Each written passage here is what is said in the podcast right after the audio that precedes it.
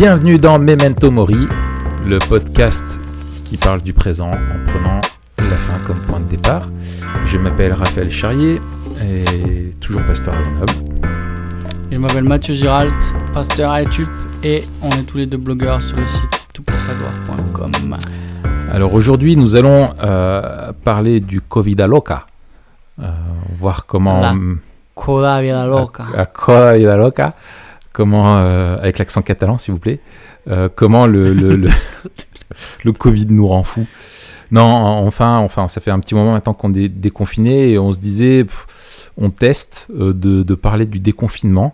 Si vous écoutez, c'est qu'on a décidé de publier, sinon c'est qu'on se sera dit, bah en fait, sinon vous écoutez pas en fait, donc ça sert à rien de, de dire. Donc on s'est dit, voilà, on y va comme ça, euh, quelles sont un peu quelques leçons, ou qui, enfin pas des leçons, mais des, des, des, des réflexions, pensées, des pensées. voilà, des, des pensées euh, sur le, ce qu'on, enfin en gros la période qu'on qu'on vit et on est plutôt sur une porte de sortie d'un point de vue sanitaire. Euh, qu'est-ce que maintenant, euh, ouais, qu'est-ce qu'on en a retiré un petit peu dans nos, dans nos réflexions? Tout le monde se livre à la à l'analyse de partout, Euh, mais là, ça sera juste des, pensées simplement euh, comme ça euh, sur le, sujet. En gros, on va se demander, on va se poser trois questions. À quoi ça nous a fait réfléchir d'une manière générale Une autre par rapport à l'Église. Qu'est-ce qu'on a pu observer des, forces et des faiblesses de l'Église? Qu'est-ce que ça pouvait révéler un petit peu? Et puis, est-ce que cette période aura des conséquences sur notre façon de voir le, le ministère et de, de- de servir, euh, de servir Dieu Euh, Voilà. Euh, je voulais juste te dire, Matt, on a reçu un, Ouais. un- un mail d'une auditrice Ouais. il y a donc de cela deux semaines suite à l'épisode sur la, la célébrité. Et euh, un, un mail vraiment euh, très euh, respectueux, bienveillant. Mais Ouais. cette, cette sœur, donc, euh, euh, soulevait euh, une, euh, un jeu de mots que j'ai fait avec, avec Tabiti Anya Boulet. Ouais. sur, où je disais que pour moi ça sonnait Tabiti Walibi dans ma tête et, euh, et du coup elle, elle, elle, elle disait que c'était euh, euh, que ça pouvait être un petit peu mal, mal perçu et mal ressenti un petit peu comme de façon un peu discriminante de, Ouais. de parler de, de, de lui. Et vraiment je voulais lui dire à elle et si ça a choqué d'autres personnes euh, vraiment que je, je- je- j'en suis euh, j'en suis triste j'en suis peiné. C'est pas du tout euh, le but bien sûr. C'est une ma- maladresse et je veux bien tout à fait en, en- en convenir vraiment voilà, donc je, je demande pardon à cette, euh, à cette sœur pour l'avoir euh, pour l'avoir euh, pour l'avoir peiné et, euh, et aux autres aussi si ça a été le cas. Euh, voilà, c'est avec mes jeux de mots euh, que je fais tout le temps surtout. Euh, C'est ça, ça fait partie de la longue liste de tes jeux de mots pourris. voilà, et je me dis peut-être qu'il y a eu d'autres jeux de mots qui ont pu, ou euh, des, des- des choses, euh, voilà, mais c'est vrai qu'on est en direct, on est sur un format de, de discussion comme ça, il n'y avait aucune arrière-pensée euh, mauvaise, c'est juste que je suis, quand ça, avec mes, mes, mes prédispositions mentales, en fait, on va dire ça euh, comme ça, quand ça sonne d'un son, ça peut dans ma tête se traduire par un autre, et voilà. C'est- comme, euh, est-ce que tu as déjà maladie, en réussi à dire, deux secondes, Bruce Springsteen? Non, euh, Bru- Bruce. Mais Vas-y, dis-le moi. Tu vois de qui je parle Bruce Springsteen. Bah voilà, c'est bon, je l'avais bien Ouais, dit. mais il faut, il faut décomposer. C'est, c'est, c'est, c'est, ça. Ça. Et donc, euh, donc voilà, bref. Et, euh, et en fait, pour moi, c'est Bruce euh, Christine, tu vois. Mais enfin voilà, il faut pas que, enfin, je retombe dans le même, dans le même, dans le même travers. donc je, je- je- je suis un peu, c'est un peu bête. Mais voilà, dans ma tête, j'ai toujours entendu, et j'ai toujours entendu Bruce Christine. Euh, euh, Jusqu'à ce que je vois, je crois son faut nom. dire. Je dis mais qu'est-ce qu'il fait que là, ce, P? Il n'y a pas de P dans Christine, ils se sont plantés dans l'orthographe. Enfin bon, bref. Voilà. Purée, Tous les médias du monde se Ouais. sont plantés. Ouais, ouais. Mais là, encore une fois, c'est pas du tout discriminant contre les, les noms anglophones ou, euh, ou quel que soit le truc. ça peut être avec un nom français ou quel que soit le nom. Bref, alors. Euh, on se pose quelques questions, Matt Ah, on va se poser quelques questions. Ça, ça, on sait les Euh, poser, les questions. Voilà, les questions, il y en aura. Ouais. Elles seront plus ou moins pertinentes. Euh, la question, c'est les réponses, quoi. Voilà. Ouais, c'est ça. Voilà. Euh, première question, Matt, que j'ai Ouais. que j'ai pour toi. Là, comme ça, de, de ton chapeau, là, qu'est-ce que tu sors comme Ouais. ça? À, à- à- qu'est-ce que ça t'a, qu'est-ce que ça a interrogé dans ton fort intérieur, euh, ce qu'on a euh, cette période? Ouais. Écoute, peut-être. euh, la, la principale chose, je dirais, c'est le fait que le monde peut basculer très vite.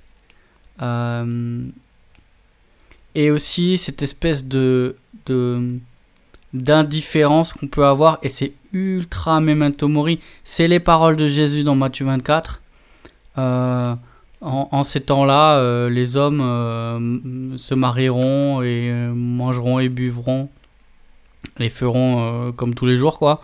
Et ça va tomber d'un coup. Hmm. Et en fait, ce qui est arrivé, et c'est encore, je, je trouve encore plus particulier parce que on l'a vu venir, mais euh, on s'est dit ouais c'est loin. Quand on a vu ça, on a commencé à voir ça euh, tout début de l'année, fin d'année, tout début d'année, euh, partir de Wuhan. On s'est dit, ah, c'est loin, ça va rester là-bas, ça va Ouais. jamais arriver. Et ultra vite, c'est arrivé. Et ultra vite, c'est arrivé. Et le monde a basculé. Et c'est vraiment ce truc de bascule.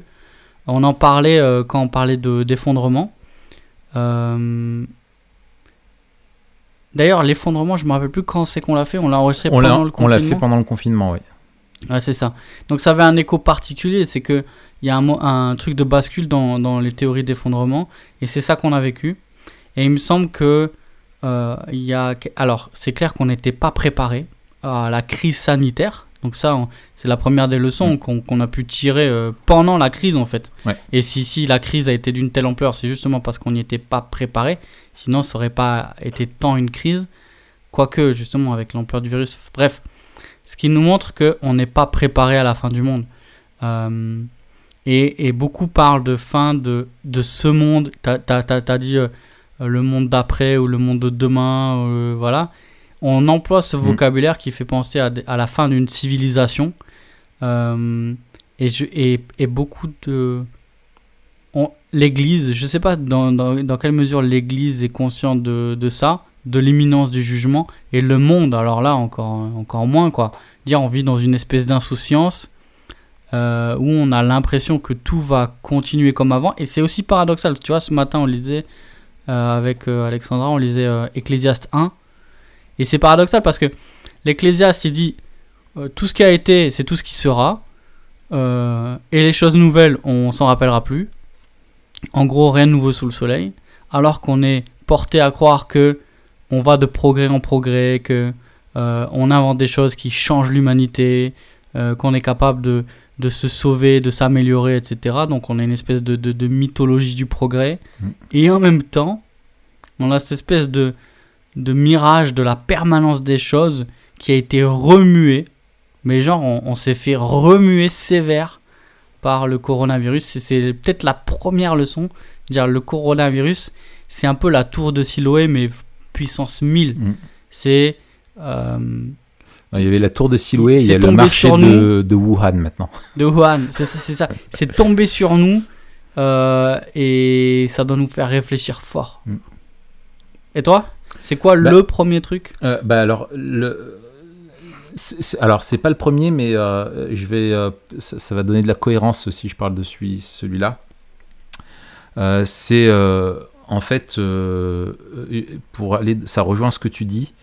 Je trouve qu'il y a une, une ironie forte. Je sais plus si je l'avais dit dans l'épisode sur le confinement, mais c'est d'autant plus vrai maintenant avec le recul où ce sont les, pays qui sont euh, d'un point de vue euh, industriel, euh, euh, technologique, euh, médical les plus développés. Et je précise ça en disant voilà pays développé parce que euh, faut bien comprendre ce qu'on veut dire quand on parle de ça. Euh, ces pays-là les plus développés qui ont été les plus touchés. Et, je trouve l'ironie est, très grande parce que on voit que euh, comment même la parole politique à chaque fois se, cachait derrière le, notamment le, gouvernement en France, derrière le, conseil scientifique, où, vraiment on dit voilà, on s'en remet à la science, aux, sachants. là, on a des certitudes. Là, on sait, on a, on a, on sait ce qui est le vrai du faux. Euh, et on est capable parce qu'on est très compétent et c'est nous un peu l'élite euh, euh, dans le monde et en fait c'est nous les plus touchés. Et ça je me dis ça fait une bonne dose de, de, ça doit donner une bonne dose de modestie à, tout le monde et je trouve que Dieu dans son dans son dans sa souveraineté a été très ouais, très taquin on va dire là-dessus de voir que ce sont donc les États-Unis et puis l'Europe de l'Ouest les, les, les, plus touchés. Je trouve ça vraiment. Euh, euh, ça, doit nous apporter vraiment de, de, ouais, voilà, de la modestie euh, et d'arrêter de, de, de, croire si fort en nous et qu'on a toutes les solutions et qu'on est capable de tout. aussi, le, le, le, fait que. ça aussi, j'ai dégusté ça. tous les, les, le fait de, on a l'idée euh, que vraiment la science euh, et les scientifiques sont ceux qui peuvent nous dire la vérité, sont ceux qui ont le vrai mm. savoir euh, et connaissent vraiment et que et il y a un enjeu épistémologique, c'est que le, et c'est ce qui ce qui sous-tend un petit peu le scientisme, cette vision du monde qui qui, qui sous-tend que le seul vrai savoir possible et le savoir, euh, enfin le vrai savoir euh, tangible, possible et, euh, et, incontestable, et le savoir qui vient de la science. Or, affirmer ça, eh ben, ça sape la, cette vision du monde, puisque c'est une position philosophique et pas scientifique d'affirmer cela. Mais bref, et, face à, avec ça, où on a vu tout ce débat avec le, dans les, médecins, on a énormément pointé du doigt, je trouve, le gouvernement, euh, et je pense euh, dans une grande partie à juste titre, et ça sera intéressant d'avoir les enquêtes euh, après qui, qui, qui, seront menées. Là, on sait qu'il y a des. comment on appelle ça déjà? Mince, j'ai oublié. des plaintes Non, c'est pas les plaintes, c'est les, les, les, enquêtes parlementaires, je crois, qui, vont, qui, vont, qui vont mener ça. Ça va être très intéressant. de voir ce qui va être quand on va savoir un petit peu l'envers du décor. Mais ceux qu'on a très peu pointé du doigt, ce sont les médecins, alors qu'il y en avait quand même aussi beaucoup. Euh, et moi, je me souviens d'avoir entendu, alors, incapable de dire le nom des médecins, euh, mais qui sur des plateaux télé ou dans des tribunes disaient voilà, c'est une grippette, euh, ça va passer, on en fait des, on en fait un petit peu des masses, il faut relativiser, bah, etc. Il y a Simès, Michel Simès qui disait ça jusqu'à. Alors oui, lui, lui s'est fait, lui s'est fait déboîter. À juste titre. Ouais, ouais, à juste titre parce qu'il s'est planté. Euh, mais c'était loin d'être d'être euh, d'être le seul. Et j'ai entendu euh, récemment plusieurs médecins qui ont fait leur mea culpa. donc je veux dire, le, mm. scientifique n'est pas celui qui qui comprend mieux la situation et ce qui se passe dans le monde. Et quand tu vois aussi le débat avec sur la chloroquine. Voilà ce qui se passe avec la, la, revue The Lancet aussi. Enfin voilà, ce sont des trucs qui sont juste, c'est ahurissant. Donc ça, voilà, moi c'est quelque chose euh, que je trouve euh, un point que j'ai trouvé euh, vraiment intéressant. Ouais. Moi, il y a aussi un autre point, c'est que nos contemporains vivent un paradoxe qui est absolument, à mon avis, qui les écartèle, dans le sens où on voit à la fois une espèce d'athéisme grandissant, un matérialisme grandissant, une sécularisation grandissante, un désenchantement grandissant, mm. euh, qui va avec hein, ce que tu disais, euh, la, la, la, dimension épistémologique de, de, de, la vérité scientifique, etc. Et pourtant, euh, on, on, on, a vu des, des, des, des, centaines, des milliers de témoignages de gens qui se posaient des questions existentielles pendant le confinement et qui disaient euh, se poser les, des, des, questions existentielles et notamment par rapport à la mort. Hmm. Il y a un rapport à la mort et, et pas seulement parce qu'on a côtoyé la mort de beaucoup plus près et d'une manière beaucoup plus crue, beaucoup plus violente que d'habitude, des choses qui ont, qui, qui ont été traumatisantes et qu'il et qu'il faudra aussi accompagner dans l'Église. Mm. Je parlais avec une sœur euh, il y a pas longtemps, qui est infirmière et qui me disait voilà, nous on a vu des choses, il va falloir, il y aura des accompagnements à faire dans l'église. On a été confronté à des situations au niveau de la mort, à la fois au niveau de, de, de- du nombre, du volume, mais aussi euh, de la violence, c'est-à-dire que les gens mouraient sans avoir pu dire au revoir à leurs proches. Ouais. Euh, des, des, des, des, maris mouraient sans avoir, avoir pu dire au revoir à leurs femmes, à, leurs enfants. C'est- terrible, enfin, c'est c'est horrible de mourir seul. Mm. Et c'est horri- horrible aussi pour ceux qui étaient dehors et qui ne pouvaient pas leur rendre visite et qui ont perdu quelqu'un qu'ils n'ont pas pu voir ni avant sa mort, ni après sa mort, Mm. dans bien des cas, parce que les morts étaient très très vite évacués, euh, mis sous, sous, Mm. euh, sous sac et, et, et sortis de l'hôpital. Et, et au milieu, il y avait ces, ce personnel soignant qui, qui, en plus de soigner, accompagner euh, le- la personne qui, qui mourait, appelait les familles des, des personnes décédées et qui ont été euh, euh, sujettes à un stress et à une, une détresse qui est à mon avis inimaginable. Mm. Ouais. et, on a, et on a bien fait de, de, on a bien fait de reconnaître euh, le, précieux de leur travail. Maintenant, il faudra, il faudra l'accompagner. Mais au-delà de ça, au-delà de cet aspect-là de la mort qui était présente d'une manière toute particulière, il y a vraiment la dimension de la finitude humaine euh, qui était dans le cœur de beaucoup. Euh, moi, je Mm. parlais avec un pote qui me disait que ben, il devait écouter de la musique parce qu'il passait trop de temps chez lui, trop de temps de seul, trop de temps à cogiter. Et qu'il devait s'empêcher de cogiter, sinon il pensait à la mort, il pensait à des trucs comme ça. Et donc, euh, le confinement nous a placés quelque part face à Dieu d'une manière ou d'une autre. Mm. Euh, et ça, je trouve que ça nous a mis un stop et on, on se remplit hein, c'est cette fameuse, euh, ce fameux chapitre dans les, dans les pensées de, de Pascal que, que, Mm. que l'homme fait tout pour réchapper justement à, Mm. à cette solitude qui le placera devant Dieu. Euh, on préfère penser à autre chose dans tous les cas. Et là, on a été arrêté. On était placé face à, notre vie et à notre mort.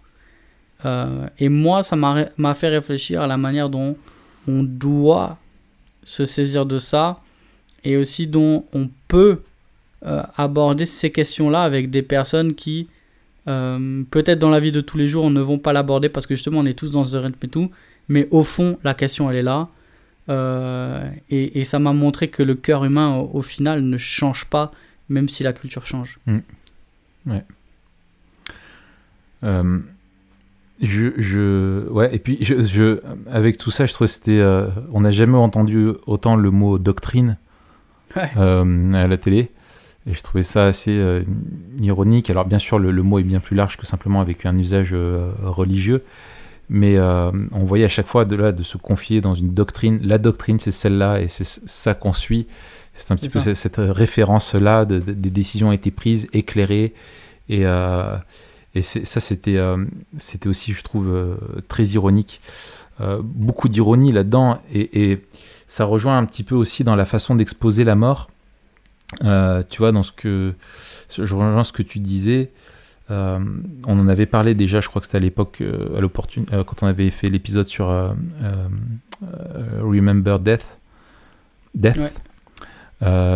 Donc, le, le livre, c'est de Jérémy Borucht. Borucht Bor- je vais plus dire les noms de famille, moi.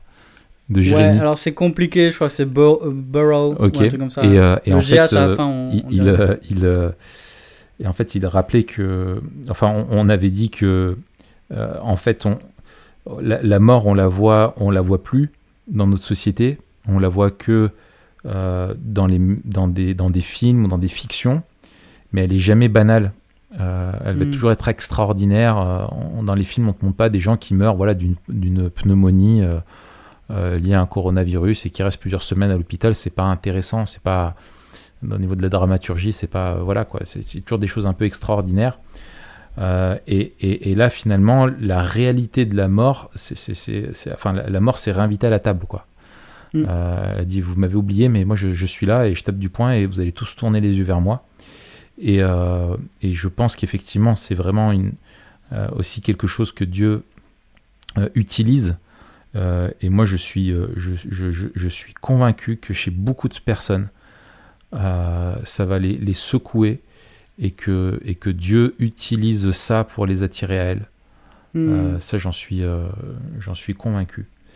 voilà. Après, après, pour, rester euh, là-dessus, sur cette question de la mort, euh, je, pense qu'il y a, on a beaucoup parlé aussi, euh, je pense qu'il ne faut pas non plus sur, comment dire, donner une importance si grande que celle-là, dans le sens que ce n'est pas, je ne dis pas que ce n'est pas important, comprends-moi bien, ce qui s'est passé ni dramatique, mais euh, au regard de, l'histoire, et notamment de l'histoire euh, des pandémies, euh, il, faut, il faut prendre du recul. Mm-hmm. Et, ça, prendre du recul, bah, c'est pas possible quand on a le nez dans le guidon, quand on est dans l'épreuve, bien sûr. Mais en fait, on, on, est justement maintenant dans cette, dans cette, comment dire, dans cette difficulté-là, parce que je crois aussi qu'on sort d'une période où certes il y a des soubresauts, on ne dit pas que tout va bien dans notre société, euh, loin de là, elle est, en, grande souffrance, mais qui d'un point de vue de la santé notamment, qui d'un point de vue de la de, la, de, plein d'avantages euh, qu'elle a, des richesses, de la stabilité politique, etc. Euh, je veux dire, on vit depuis, depuis les années, depuis la fin de la, Deuxième Guerre mondiale en Europe, une période de paix sans précédent, de stabilité aussi. Et, du coup, on n'a plus de place dans notre logiciel euh, culturel pour la réalité de la souffrance et de la mort. Hmm. Euh, et, j'avais un ami, euh, un pote népalais que j'ai eu là, je m'étais fait là quand je suis allé au Népal, qui m'a envoyé un, mail là, qui est pasteur, et, c'était marrant parce que dans son mail, il me disait. le coronavirus, enfin voilà, je t'écris pour avoir des nouvelles de, de vous en France parce que on a vu que chez vous, euh, ça créait pas mal de panique. et, enfin, le gars voulait pas du tout euh, me, euh, être, être condescendant, mais, mais, mais c'était, c'était fou parce que pour eux là-bas, ils vivent. Je veux dire, si tu te pètes la jambe, il faut que tu sois trimballé trois jours sur un brancard pour rejoindre un, hôpital et avoir un plâtre. si tu meurs pas en route, tu vois, il y, en a qui vivent des, situations où la réalité de la mort, de la souffrance, fait partie du quotidien. Et, du coup, il se pose pas la question du sens, parce que ça fait partie de la vie. Et nous, on se pose la, question du sens et on est, on est intolérant vis-à-vis de ça et on va à tout prix qu'il y ait un responsable et qu'il y ait une défaillance humaine parce qu'on refuse qu'elle fasse partie du monde tel qu'il est et donc un monde déchu. Ça. Et, ça, c'est bien parce que euh, euh, je trouve que ça a ramené ça. Mais pour rejoindre euh, ma pensée initiale, c'est qu'il ne faut pas surévaluer aussi, je pense, l'effet que ça aura chez beaucoup de personnes. Il y a beaucoup de discours, je trouve, en ce moment sur euh, voilà les leçons de, du, déconfinement et, plein de gens qui mmh. disent qu'ils veulent revisiter leur façon de consommer, leur façon de penser le travail, de, vivre la, vie de famille, leur façon de, de, leur rapport ouais, voilà, à, tout plein de choses. Et on a plein de discours très, euh, très positifs. Euh, très, euh, très ouais, on se relève plus fort euh, que ce qu'on a été, voilà, ce qui tu pas rend plus fort et, et, et voilà. Ou handicapé. Mais, mais moi, pour moi, c'est c'est c'est le le syndrome que tu as dans un quand tu vas à un enterrement. c'est que tu, tu as c'est là que tu as toujours les, les grands discours où tu sais, tu vas à un enterrement, tu revois des gens que tu n'as pas vu depuis si longtemps et on dit ouais, ben, ouais, plus jamais on se laisse, euh, c'est trop de nul de se retrouver à un enterrement, plus jamais on se laisse, euh, euh, on laisse autant de temps sans se voir et, et, ouais, ça nous rappelle vraiment les choses importantes dans la vie, etc. Ça nous remet en question et une semaine plus tard, tu as repris ta vie comme d'hab, quoi. Et, je ne pense pas que ça ait été assez profond, dur pour ramener un changement dans la société. Et moi, la France d'après, pour le coup, euh, je n'y crois pas. Euh, je crois que c'est vraiment pour moi un des signaux de plus, une, des contractions des douleurs de l'enfantement, euh, dont parle Romain 8, et qui fait qu'on tend vers la fin. Mais je crois que je, ne dis pas qu'il n'y aura pas de conséquences, parce qu'on ne sait pas encore ce qui va se passer au niveau des conséquences. on en parlait encore dans l'épisode sur l'effondrement, au niveau des conséquences euh, politique, euh, démographique, euh, géopolitique, économique, peut-être qu'on va face à un tsunami et qu'on aura encore plus de victimes des effets collatéraux que de la maladie directe. Euh, c'est tout à fait possible. Euh, mais, mais en tout cas, sur l'idée que nous, nous avons changé à cause de ça, ça, je n'y crois pas. Aujourd'hui. Ouais, ouais. C'est ça. certains vont changer, mais à mon avis, ce qui changera, ce sera au niveau structurel des choses assez superficielles. Ouais. Ouais, je, je, hmm. je te suis là-dessus, ouais, tout à fait. Euh, ok. Est-ce que toi, tu vois autre chose qui t'aurait fait réfléchir euh, pendant le confinement? Euh, Oui. Je, je, je, trouve. comment dire assez, assez, assez fort. Je, discutais avec un, un, un ami là euh, et, je lui disais, euh, moi, je, franchement, je lui disais, avant que ça arrive, euh, cette, cette, cette pandémie-là, franchement, je ne croyais pas que ce soit possible à notre époque, justement, dans notre pays, avec notre système de santé, etc., ce qui s'est passé en Chine. je pensais pas, c'était de la présomption, tu vois, vraiment où je, et de l'ignorance euh, d'un point de vue aussi euh, simplement euh, épidémiologique, virologique, etc. Mais je, ne pensais pas que ça puisse arriver et se propager si vite. J'ai vraiment été, vraiment été surpris et je surestimais peut-être le fait que de, vivre avec le mode de vie qu'on a ici, les, toutes les infrastructures, etc., faisait qu'on qu'on risquait, qu'on risquait moins. C'était vraiment quelque chose que je pensais. Hmm. Donc j'étais vraiment surpris. Euh, et, donc j'ai discuté de ça avec un ami, et il me dit oh, mais moi, euh, pas du tout, tu parles, je le savais, euh, je l'ai vu, enfin, moi j'en étais sûr, etc. Et puis je discute ça avec un, autre pote, il me dit exactement pareil, et puis encore avec une troisième personne, et puis tout le monde. Et je me dis mais en fait, tout le monde, tout le monde savait, en fait, avant que ça arrive, que ça allait arriver, maintenant que c'est arrivé. Eh oui. et, et, en fait, une fois que le, le, match est joué, c'est facile de dire que tu savais quel est, le résultat. quoi. Et, je pense qu'il faut vraiment être, euh, qu'on soit vraiment humble, parce que quand tu vois que même les, les, les, les médecins euh, l'ont pas vu venir, euh, nous qui on est pour dire qu'on l'avait vu venir.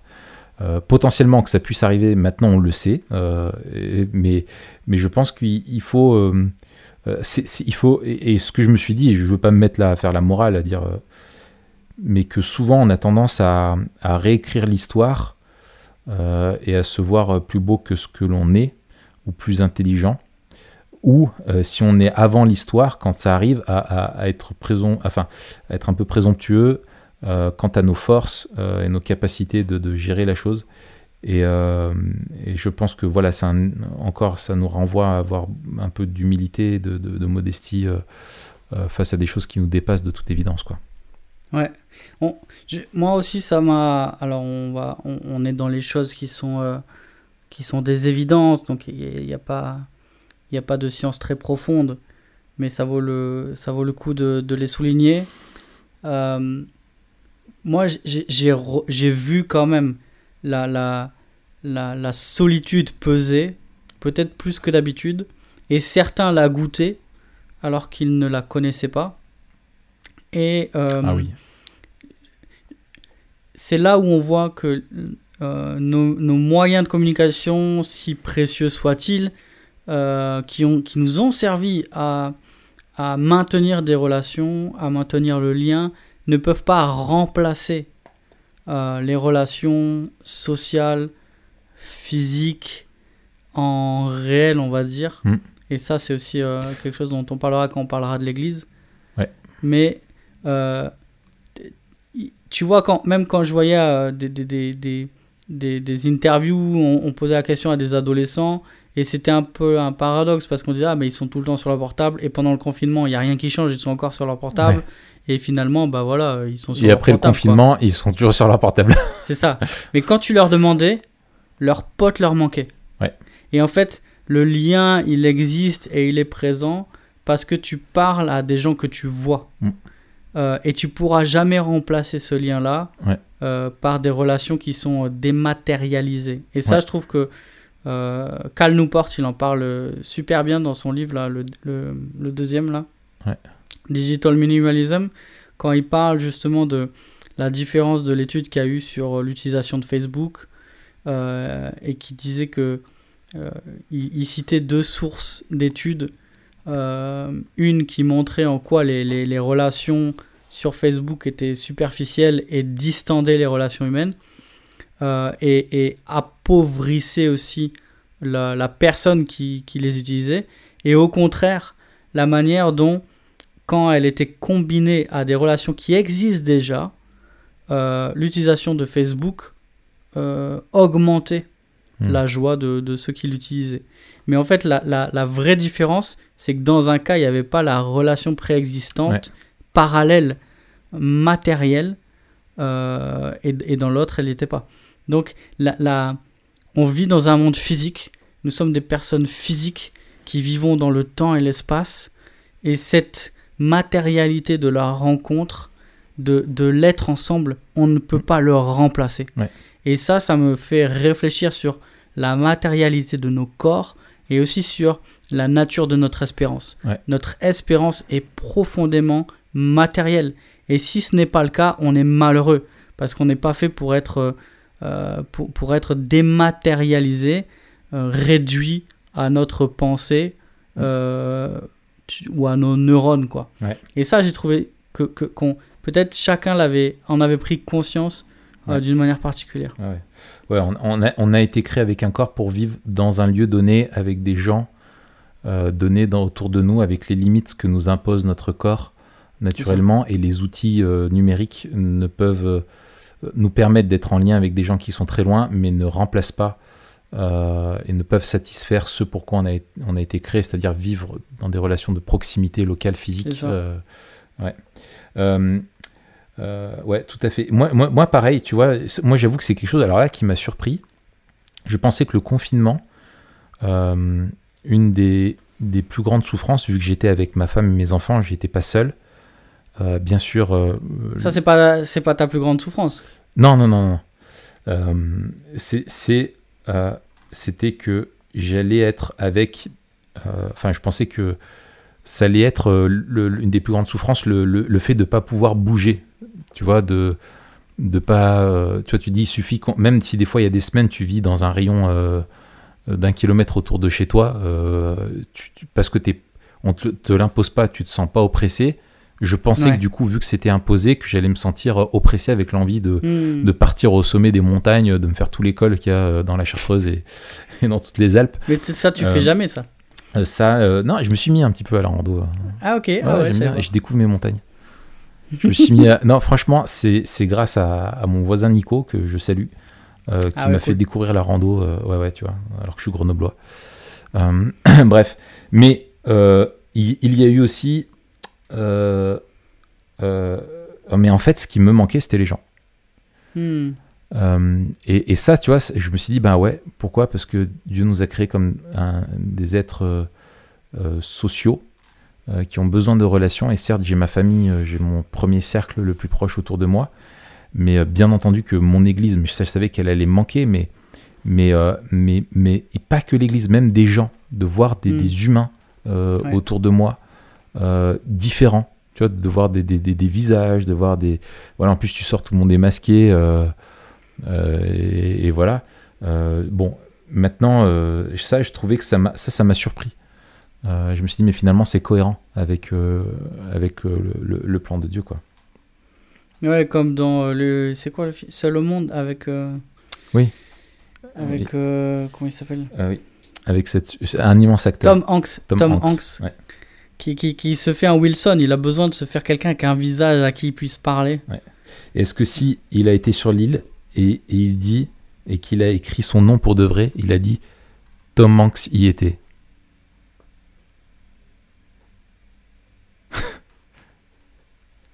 Euh, me laisse pas, m'abandonne pas.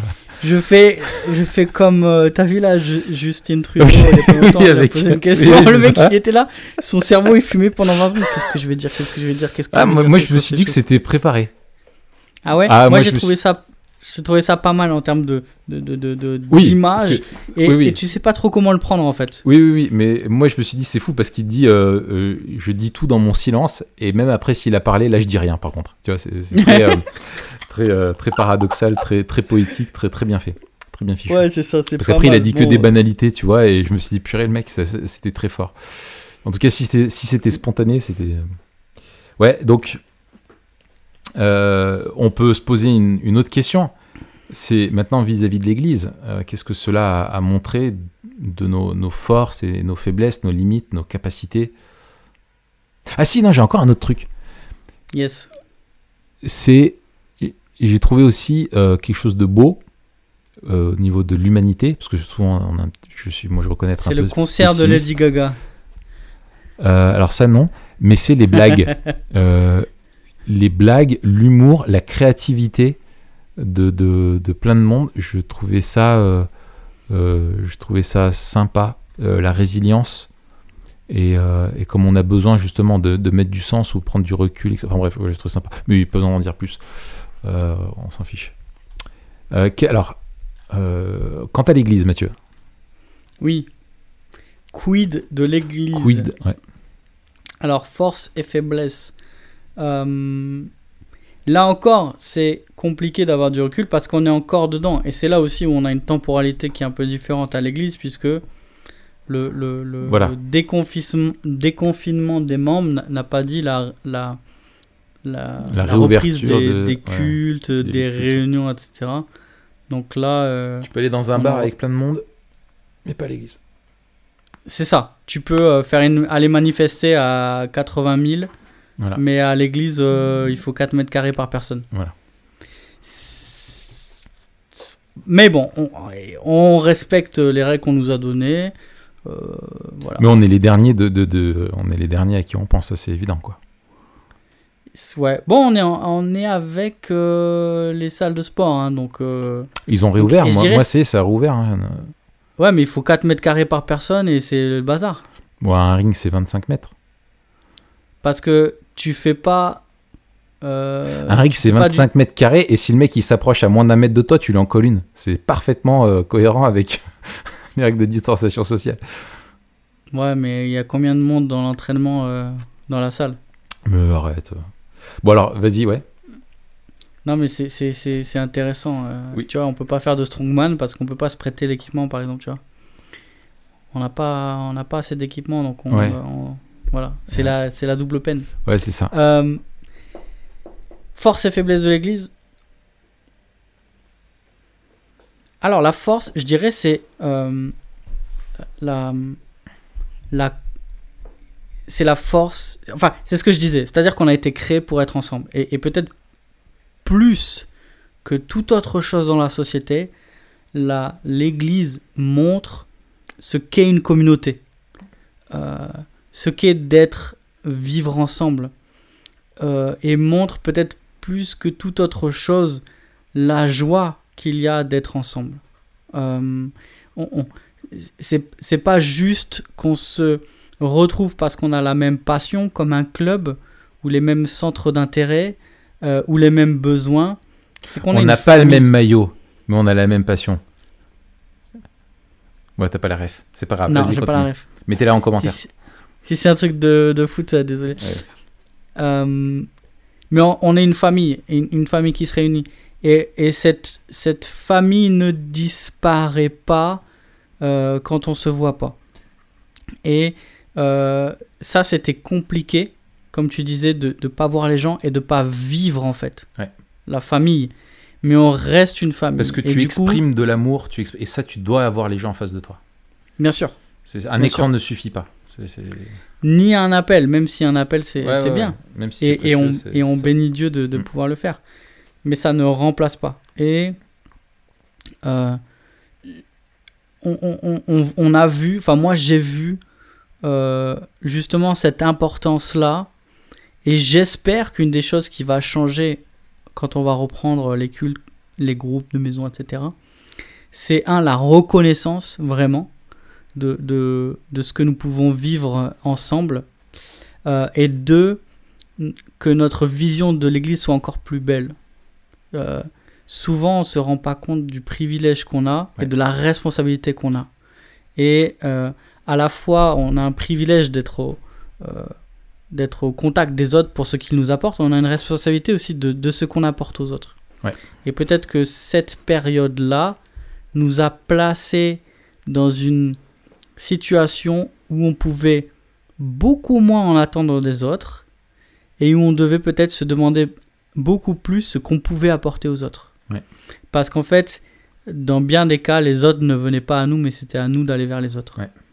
Et, et, et, et j'espère qu'en revenant euh, à, à la normale, entre guillemets, euh, on aura un engagement qui sera plus fort dans la communauté et une vision de la communauté qui n'est pas juste un, un ensemble de 1 plus 1 plus 1, en fait, qui a une espèce de, d'agrégat, de, de, d'individualité, mais une communauté avec une unité. Euh. Et donc, j'espère qu'on pourra vivre cela d'une manière ou d'une autre. Euh, alors, je, partage plein de choses euh, que, tu as évoquées. C'est vrai que j'ai trouvé ça aussi merveilleux, le fait que ça soit le témoignage que les portes de l'enfer euh, ne peuvent euh, rien contre elles. Euh, L'Église, dans son ADN, euh, peut vivre dans toutes les situations. Et ce qu'on a vécu, nous, par rapport à ce que vivent des frères et sœurs dans des, dans des pays où ils vivent une persécution d'État, où ils ne peuvent pas se, se retrouver, l'église souterraine, eux, ils, goûtent à ça, euh, ils goûtent à ça en permanence. Euh, mais malgré tout, l'église grandit dans ces, dans ces contextes-là. Et, euh, et effectivement, c'est quelque chose de génial parce que la force de l'église, euh, c'est l'évangile. C'est l'évangile qui l'a créé, c'est l'évangile qui. C'est la, la- grâce de Dieu, c'est l'esprit qui l'a qui l'a construit et qui et qui la maintient en vie et qui tisse les liens. Et j'ai trouvé aussi euh, super beau parmi les églises évangéliques la capacité d'adaptation et le désir de tout mettre en œuvre pour garder du lien entre les membres, que ce soit des petites églises ou grandes.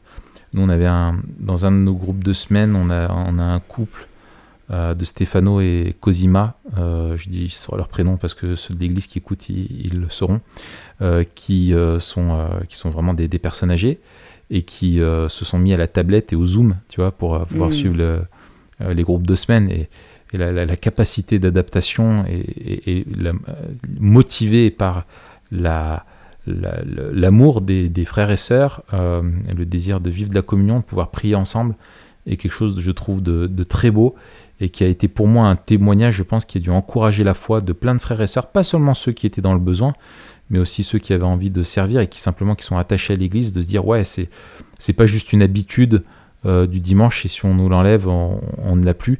Et euh, D'autre part, euh, ça rejoint encore ça, c'est que l'Église n'est pas le culte qu'elle rend. Le, le- culte que l'Église rend à Dieu, le culte dominical, notamment, est une des missions de l'Église sur Terre. C'est un peuple de, qui est là pour, euh, pour, euh, pour adorer Dieu sur Terre. Mais, euh, mais il ne se réduit pas à ça et c'est une vraie et authentique communauté, comme tu l'as dit.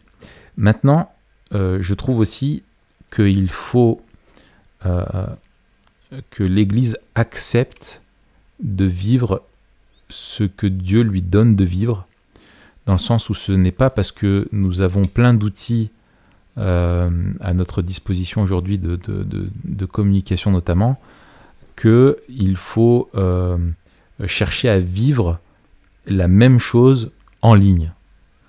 Euh, Ouais. Pour moi, c'est un non-sens, parce que justement, le fait de ne pas être ensemble, rassemblés, l'Église, c'est vraiment le peuple euh, rassemblé ensemble, Euh, le fait de ne pas pouvoir l'être physiquement, c'est quelque chose d'important et on peut pas, euh, on peut pas l'oublier. Et, euh, et- dans tous les cultes en ligne, et le, se dire, bah, en fait, on fait un, copier-coller et finalement, euh, bon, il y a juste la dimension qu'on peut pas se rassembler et la seule chose qu'on peut dire, c'est que c'est peut-être un peu moins pratique. Non, non, ça change fondamentalement les choses parce qu'on ne s'unit plus physiquement, qui est une, métaphore de notre unité spirituelle dans le temps du culte, pour euh, unir nos voix et chanter ensemble les louanges de Dieu. Donc ça, je trouve que c'est un, un point quand même à, à noter euh, par rapport à ça. Ouais. Euh, une autre... F- Vas-y. Ouais, vas-y, Raph. Ouais. Euh, une autre chose aussi que j'ai- remarqué, c'est que les- l'effort d'un jour peuvent devenir très rapidement les faibles du, du lendemain avec Ouh. le confinement. Laisse-moi méditer ça. Voilà. Je pose mon casque et je pars euh, aux toilettes euh, le temps de... ouais, non, euh, parce que tu as des personnes qui, justement, voilà, qui... qui je, tu prends l'exemple d'un célibataire, il travaille, il a son groupe d'amis normalement, il, voilà, il a sa vie d'église, il a...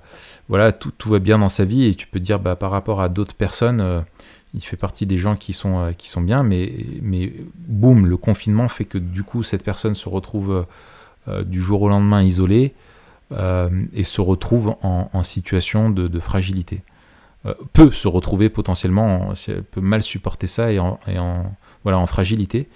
Et, et je pense que ça, ça doit nous pousser, à, quand on vit la, vie d'église, à vraiment être sensible à l'évolution des situations pour les uns et des autres et ne pas se dire, bon, bah, lui c'est une personne âgée, bah, boum, c'est une personne fragile euh, ou lui c'est un jeune, il n'est pas fragile, euh, ou lui voilà, c'est les, situations de vie sont changeantes. Enfin, je dis quelque chose, un- je, m'entends parler là, je me dis c'est tellement évident, mais je me dis euh, voilà, le fait que ça a été si marquant, je pense qu'il faut pas oublier ça, c'est de vraiment être attentif à, ce qu'on vit et que celui qui se croit fort, alors là pour le coup pas vis-à-vis du péché, mais vis-à-vis peut-être dans sa situation, euh, je sais pas, sociale, euh, prennent garde parce qu'effectivement tout, tout peut changer et donc ça doit nous pousser à avoir de l'empathie euh, vis-à-vis de ceux qui, euh, en temps normal, sont, dans, ont besoin de notre attention, de notre coup de fil, d'une visite, etc. Hmm. Ouais. Une, une question que le que, que le que le confinement. Attends, je dois éternuer. Alors, euh, pendant que, pendant Purée, ça vient pas, c'est horrible, c'est cette a- sensation Ah, mais où ça, tu sens que ça- que t'as un grain de poivre là Ouais. dans le nez que ça. Ouais. Bon, Au ciel, ça sera fini. Le je- pollen je ne t'agressera plus. Ou peut-être on le supportera, je, je sais pas. Ouais. Euh, ouais, on va.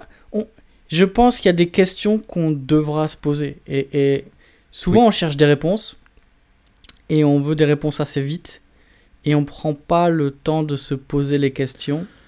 Euh, je pense que de manière générale, euh, et c'est peut-être une leçon qu'on a partagée entre, entre amis, c'est que euh, on voit que ce confinement ne change pas grand-chose à ce qu'est l'Église en fait. Et que fondamentalement, avant et après, on, on- on va surtout parler de continuité. Mm. Parce que le but de l'Église et ses moyens restent les mêmes. Mm. Et qu'en fait, euh, on- n'est pas attaché euh, à une manière de faire qui dépend du monde dans lequel on vit. Alors, si, dans une certaine mesure, mais fondamentalement non. En tout cas, dans, dans, dans la nature et, les- et les- le, le but et les moyens de l'Église. Et donc, l'Église va continuer à être l'Église. Ouais. Et fondamentalement, elle n'a pas beaucoup changé, ni à travers les siècles, ni à travers les crises. Euh, mais on doit quand même se poser certaines questions. Il y a des questions qu'on devra se poser. Euh, par exemple, euh, qu'est-ce- en quoi l'Église n'a manqué, n'a, n'a manqué, n'a pas manqué à certains? Et je dis dans l'Église et en dehors de l'Église. Mm. Par exemple, euh, à tous ceux que le confinement n'aura rien fait dans leur foi par rapport à ce que tu disais tout à l'heure, ben, on va à l'église, euh, puis si on Mm. peut pas y aller, tant pis. À cela, j'aurais envie de dire, euh, il faut qu'on parle alors de, de l'église il faut qu'on parle de ta foi. Et il me semble que ça, c'est un des, euh, un des signes qui doit nous alerter. C'est-à-dire qu'on doit être attentif à tous ceux qui, euh, ça leur aura rien fait de passer trois mois sans voir les frères et sœurs. Et moi, je trouve ça grave, tu vois. Et, et, et, et grave, c'est pas un, c'est pas un jugement, mais c'est vraiment de dire, ben, faut les accompagner. C'est qu'il y a des que choses qui n'ont pas été intégrées euh, C'est ça, il y a un dysfonctionnement. de, de l'évangile. ouais. Et au niveau du monde, si trois mois d'arrêt de l'Église n'a rien changé, que ce soit au niveau local autour de l'Église ou local autour des membres de l'Église, on doit se poser des questions sur notre témoignage. Euh, et, et moi, le premier, tu vois, c'est une question que je me pose. Dire, mais euh, qu'est-ce qui a changé dans un sens ou dans un autre D'ailleurs, en considérant que soit ces trois mois euh, n'ont pas été l'occasion de voir ce que je côtoie, par exemple, parce que bah, j'ai pas travaillé et donc j'ai pas été au travail. Mm. Euh, Est-ce que j'ai manqué à mes collègues ou pas ou euh, voilà.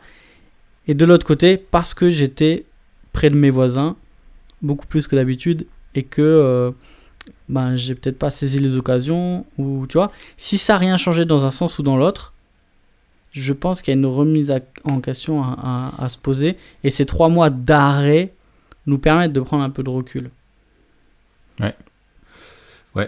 Moi, je, je, je, je, te rejoins complètement. C'est très pertinent ce que tu dis. Euh, c'est deux questions si ça a manqué aux chrétiens et aux non-chrétiens. Euh, objectivement, qu'est-ce qui, qu'est-ce que cela dit euh, de l'Église? Et je pense que ça doit interroger les, les personnes, euh, comme tu le dis, mais aussi interroger l'Église Ouais. euh, dans notre façon de vivre l'Église. Est-ce que euh, simplement, voilà, euh, c'est comme, voilà, c'est la.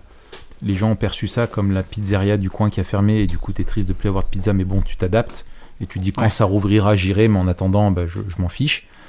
Euh, dans le sens est-ce que tu est-ce que tu as une vie d'église qui simplement génère des, des- des consommateurs euh, occasionnels et qui, qui, qui, n'apportent pas une vie communautaire, qui n'apportent pas une réelle édification, une unité, une vraie vie de corps et de, de, famille euh, locale, ou alors il y a une réelle souffrance euh, obligatoirement qui se crée quand tu ne peux plus être ensemble.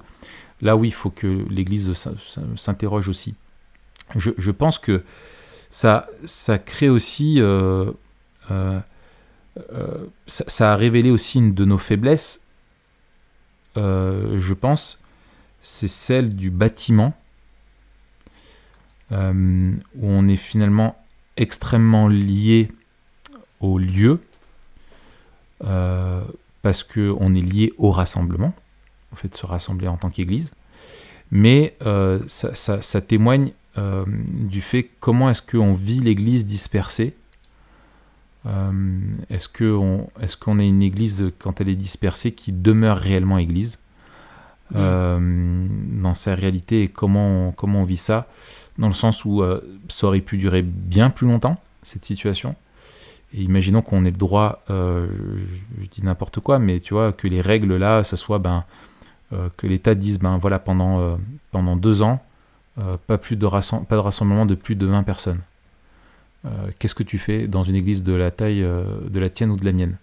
Est-ce Mm. que tu peux rester église comme ça ou ça, ça rebat complètement les cartes en disant mais attends il faut qu'on qu'on split euh, l'église en, en plein d'églises euh, euh, plus petites tu vois pour pouvoir vivre une réalité de vie d'église euh, là-dedans tu vois enfin voilà est-ce que je pense qu'il faut que ce ce qu'il faut que ça nous mette en tête c'est qu'il faut alors qu'on est pour nous on est dans, un- dans une compréhension un petit peu de, de tout, tout nous est acquis tout est normal et rien ne change que la situation peut évoluer euh, bien facilement, que ce soit à cause d'un virus ou d'un changement de gouvernement qui, euh, qui t'enlève tes droits ou des choses comme ça. Euh, c'est une réalité, ça arrivera, euh, encore et encore, l'Église va souffrir. Il n'y a, pas de- il a pas de spoiler avec ça, on, le sait déjà. Mais du coup, comment, comment est-ce que l'Église se prépare à ça? Et j'empiète sur la, question un petit peu sur la, un petit peu est-ce qu'il y aura des, des, la question de la philosophie du ministère, mais est-ce que nos, est-ce que on est vraiment des disciples qui font des disciples? Est-ce que nos mi- ministères favorisent et permettent aux disciples de mûrir dans leur foi et d'être autonomes dans leur relation avec Dieu, dans le sens où ils n'ont pas besoin de passer par d'autres pour euh, savoir qu'ils ont un accès à Dieu et qu'ils peuvent nourrir leur foi euh, de Dieu, même si Dieu veut qu'on le fasse au sein d'une communauté en temps normal? Mais est-ce que vraiment on a des, est-ce qu'on, est-ce qu'on est, est-ce que nos, nos activités, souvent bien chargées, nos emplois du temps bien remplis, euh, nous font faire du gras ou du muscle Euh, Tu vois? Oh, belle métaphore. Ouais, c'est celle du corps. Celle du corps. C'est celle du corps. Donc euh, C'est celle d'un athlète libre. C'est celle d'un athlète libre, tout à fait, qui, qui brise des divinités. Voilà. Et, et, et- et une autre faiblesse euh, aussi, c'est euh, le fait que moi j'ai réalisé que je ne passais pas assez de temps avec mon entourage euh, non chrétien pour exercer ou manifester de la solidarité de proximité. Hmm. Et, et là, le confinement a été génial pour ça, c'est que tu as plein de gens, je veux dire, tu es entre voisins, euh, il y a plein d'initiatives où les gens sont rendus plein de services, mais plus que jamais. Et je me dis, mais on, devrait être des lumières là-dedans, et certes dans cette période de crise, mais même en temps normal, euh, est-ce que, est-ce que le fait que nous, on soit chrétiens, là où on vit, ça fait une différence? Euh, Ou si on n'était pas là, et je parle vraiment de nos, notre prochain au sens euh, vraiment de la, proximité physique, qui doit être une priorité dans notre aide à l'autre, celui qui est sur ton chemin, celui que Dieu a placé providentiellement près de toi, là où tu vis. Euh, Est-ce que tu prends soin de lui? Est-ce que tu cherches à t'intéresser à lui et à, et à- et à lui venir en secours et à, à lui faire du bien? Hmm.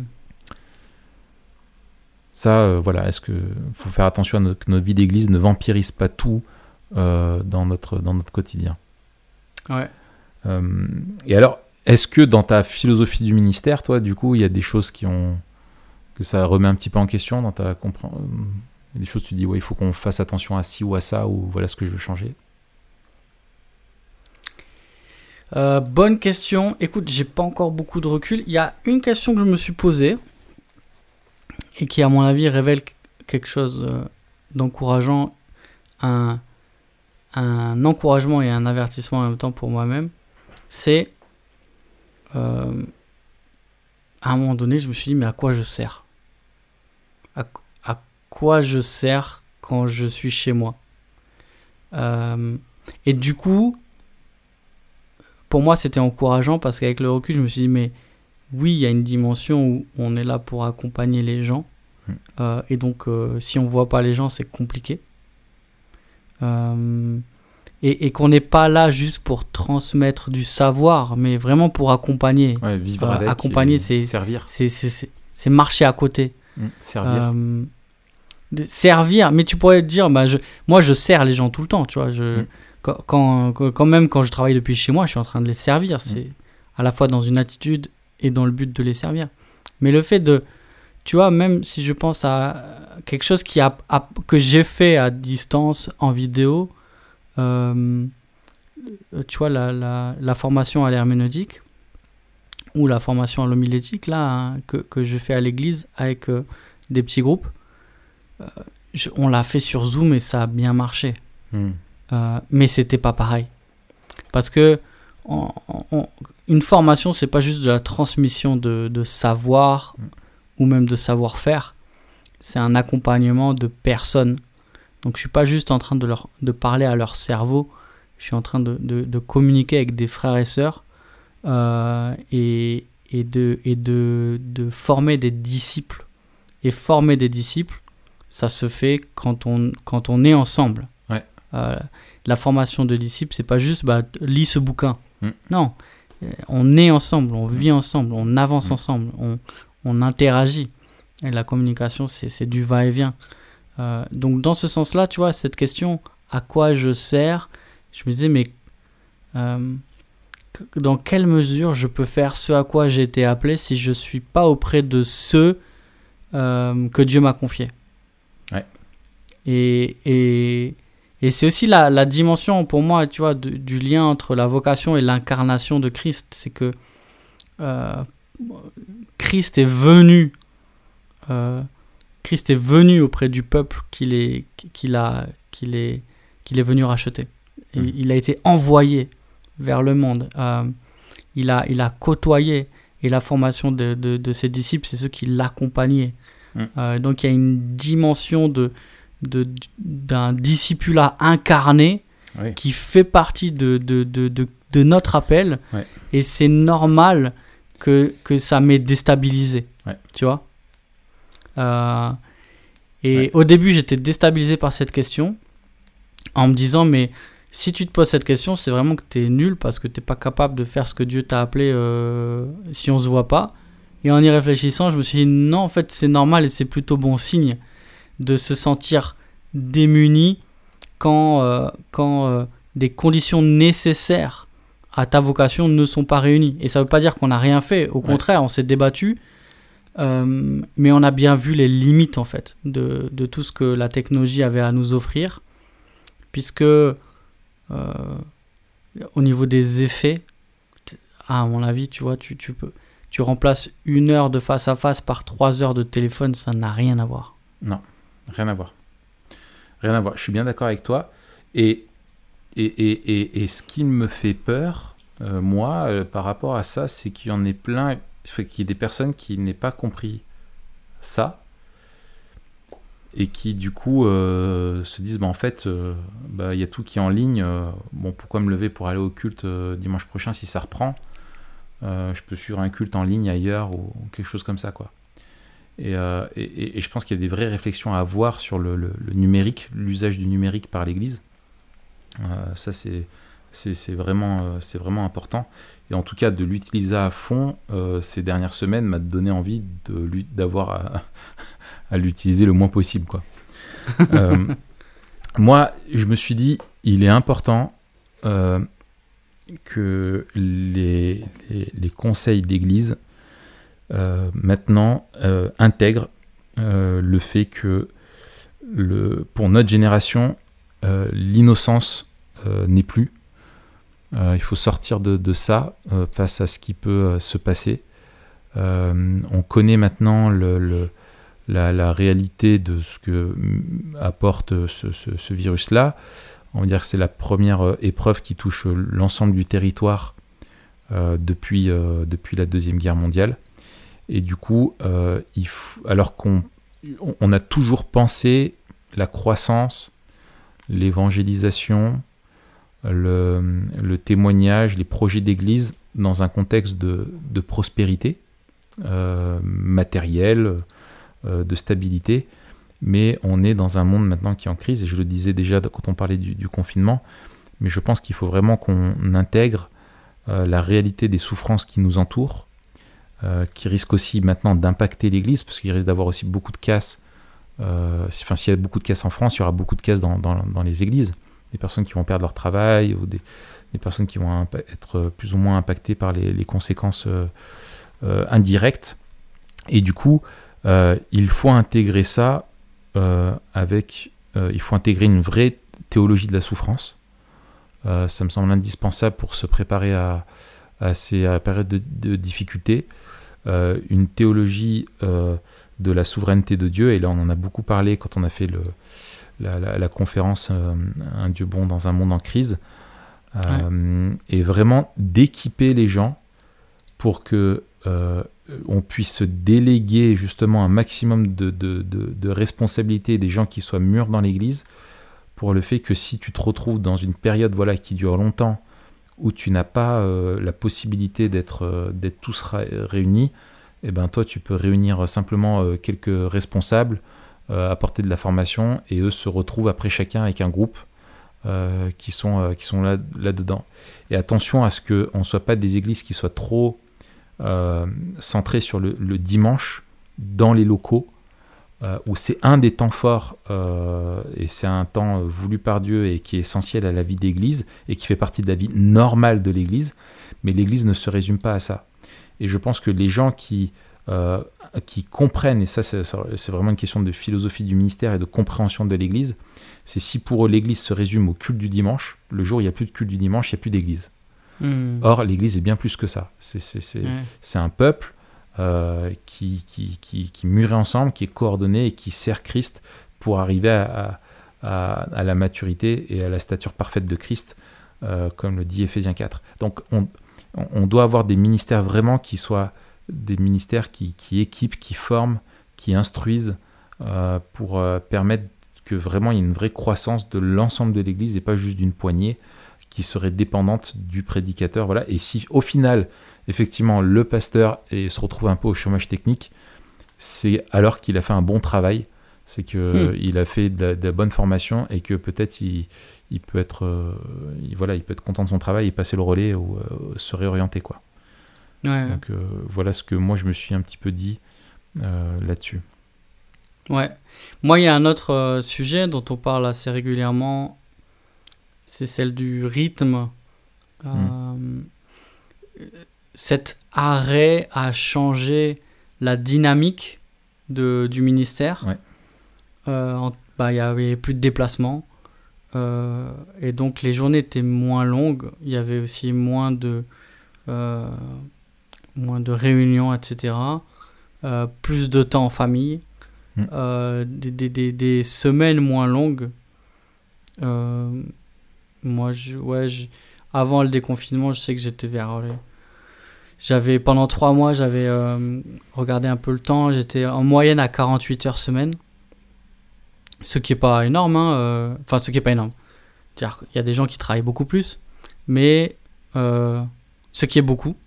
Mm. Et, et je sais que là, je suis à moins.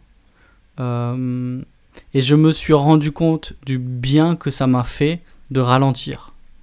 Et c'est un peu triste que, que, que, que je l'ai fait parce que j'ai été forcé. Mais euh, que Dieu soit béni que, que j'ai pu me rendre compte de ça. Ouais. Euh, et je pense que voilà, ça, ça- on parle souvent de, de, de ralentir, de faire attention, de prendre le temps, de, de prendre le temps du repos, de la famille, euh, etc. Et moi, j'ai envie que cette période euh, ait des répercussions sur le long terme dans la manière dont je vois le, le ministère, euh, où parfois je cours partout. Mm. Euh, et je me suis rendu compte que ben il y a des choses qui sont pas urgentes. Euh, Il y a des choses euh, qui sont pas à moi. Enfin, c'est pas à moi de les faire. Euh, et donc prendre un peu de recul là-dessus, sur Mm. les choses qui qui te tombent dessus ou alors que tu prends en charge et te dire mais finalement en fait c'est pas c'est pas c'est pas de mon de mon ressort quoi. Mm. Euh, donc le- la question du rythme, je pense que c'est un bon point chez moi. Est-ce que toi, tu as, ressenti ça aussi, toi qui es aussi un peu speed euh, d'habitude? Oui, bah alors pour le coup pas trop parce que euh, j'ai pris pas mal de choses en charge pendant. euh, Enfin, j'ai prêché cinq semaines de suite avec la, la gestion de la mise en ligne sur YouTube, etc. Et en fait, j'étais un peu en mode de non-stop euh, parce que ça a généré quand même pas mal de travail. Euh, même le fait d'appeler énormément, passer beaucoup de coups de fil, beaucoup de réunions sur Zoom, etc. Donc franchement, j'ai pas eu un confinement de repos. Euh, mais c'est plutôt là, depuis qu'on n'est plus en confinement, enfin qu'on est déconfiné, que ça s'est apaisé. Par contre, j'ai plutôt bien supporté la, la période intense parce que aussi je remarque parce que bah, j'étais à la maison avec les enfants et Marion et c'est quand même génial de Mm. pouvoir euh, faire une pause à midi et manger avec ta femme et tes enfants et boire un café au soleil. Ça, euh, Mm. c'est- génial dans le quotidien. Comme je pars au bureau, je suis ici. euh, bah, je, je- à midi, si je mange pas avec quelqu'un, je mange tout seul. Et, et voilà, je me dis bah, d'avoir des breaks comme ça, c'est génial. ça, c'était cool. Mais, mais ouais, voilà quoi. Bon, bah écoute, on avait quand même des choses à dire et je pense qu'il y en aura encore plein d'autres. Euh, Ouais, si bon, on je suis un peu mais déçu. On est un peu, il est un peu court celui-là. On a fait combien? 1h08. 1h08 Ouais, faut qu'on se ressaisisse, Mathieu. Ouais, désolé hein, pour tous ceux qui nous écoutent là. Ouais, ouais, désolé On qu'on. vous demande pardon. hein. Ouais, euh, je sais qu'on vous habitue à mieux là, euh, Ouais, surtout les dernières semaines. On, on va se ressaisir, on va se reprendre, promis, on va, on va se remettre en question, euh, on va se dire les choses dans le vestiaire, on va, on va, voilà, on va mettre les choses à plat et puis on, on va revenir en forme. On va revenir avec un nouveau plan d'attaque. Alors, il nous reste euh, deux épisodes, il me semble, euh, d'ici notre pause estivale. Euh, tu me dis si je, est-ce que je dis une bêtise ou pas Là, je vérifie. Chers amis, c'est celui-là, ouais. Et on peut déjà vous annoncer les, les sujets. Nous allons parler de deux, de deux thèmes qui sont, qui sont, qui sont chouettes, en, en plus avec le contexte de l'été. Le premier, ce sera la semaine prochaine, celui du Body Summer. Le Body Summer, c'est un petit peu l'idée qu'on retrouve beaucoup. C'est euh, quand arrive euh, le printemps, ou même enfin dès le nouvel an, en gros, c'est de se mettre à une sèche, de faire attention à sa taille, de faire attention à ses muscles, de faire attention à son corps, pour avoir un beau corps à exposer pendant l'été avec des vêtements qui se raccourcissent avec le temps passé sur la plage. Euh, et nous le savons, nous avons le droit de partir en vacances cet été, donc ce, ce- ce sujet sera pertinent. Et euh, toute cette idée du corps comme un, comme un spectacle, on veut, on veut le regarder au travers du prisme. euh, J'espère qu'on aura une de photo de. Franck à mettre en couverture. Ouais. Ce serait une belle illustration du. Tu vas te faire une moustache summer, toi? Tu la Est-ce prépares? que c'est. Bah regarde, elle est déjà, hein, est... t'as vu comme elle est courte? Ah purée, mais qu'est-ce qui se passe? Bah, ça fait deux On semaines, là, je me celle suis de dit. Dupont et Dupont. Tu sais ce que c'est? C'est l'été, il y a des barbecues, il y a des sauces, des machins, et Oh quand t'as une moustache, c'est chaud. Mais Donc là- horrible. Je me suis dit, je veux pouvoir prendre des trucs avec des sauces croquées, des gros, des gros bouts de lard, des machins, Ouais, sans m'en mettre partout. Donc là, j'en ai marre, je coupe, allez hop. ouais, ouais. J'ai j'ai jamais compris comment tu pouvais supporter d'avoir une moustache. Mais... Ok, donc on parlera de, de, de ça. Euh, Enfin, pas de la moustache, hein, mais du, du, du body, euh, du body summer et de, du désir vraiment de, de plaire et d'attirer les regards. Euh, et puis on aura. euh, On en parlera par expérience, d'ailleurs. Ah, euh, tout à fait, ouais. Moi j'attire les regards. en général, ils font une moue un peu comme ça, tu vois. Ah, moi pareil, moi pareil. Remets ton t-shirt. Mais ça, moi j'ai des trucs à dire là-dessus. Euh, ok. et, et, et ensuite, euh, nous conclurons euh, avant, avant cet été avec un dernier épisode. et, euh, on espère qu'il vous, il pourra vous accompagner dans vos réflexions pendant l'été euh, sur le- le- l'hédonisme chrétien, quelque chose qui est très memento mori, et sur comment le, le- secret de, de la vie et de, de, de- enfin pour trouver notre, on trouve notre joie en, en cherchant, en cherchant la face de Dieu et que on n'a pas, enfin notre, on est fait pour vivre pour Dieu et c'est comme ça qu'on trouve notre joie. Enfin bref, on, on vous développera tout ça. On va pas, euh, on va rien dire maintenant. Euh, voilà. Ah, on n'aura pas fait quoi lire cet été. Ah non, mais il faut faire un quoi lire cet été, mon gars. Il faut faire un quoi lire cet été. Trois. Euh, Parce qu'on a fait le quoi lire cet été, le retour, et là, il faut qu'on fasse la vengeance. la vengeance. Donc il faudra qu'on Et fasse après, ça. on fera va le faire en quoi lire cet été 4, résurrection. Voilà, c'est ça. Euh, donc il faut qu'on fasse un collier cet été, on va vous le faire en bonus, euh, on peut pas vous laisser comme ça. Euh, voilà, et bien, euh, bonne fin de semaine Mathieu. Yes, toi aussi, Raph. À la prochaine. Allez, salut Salut.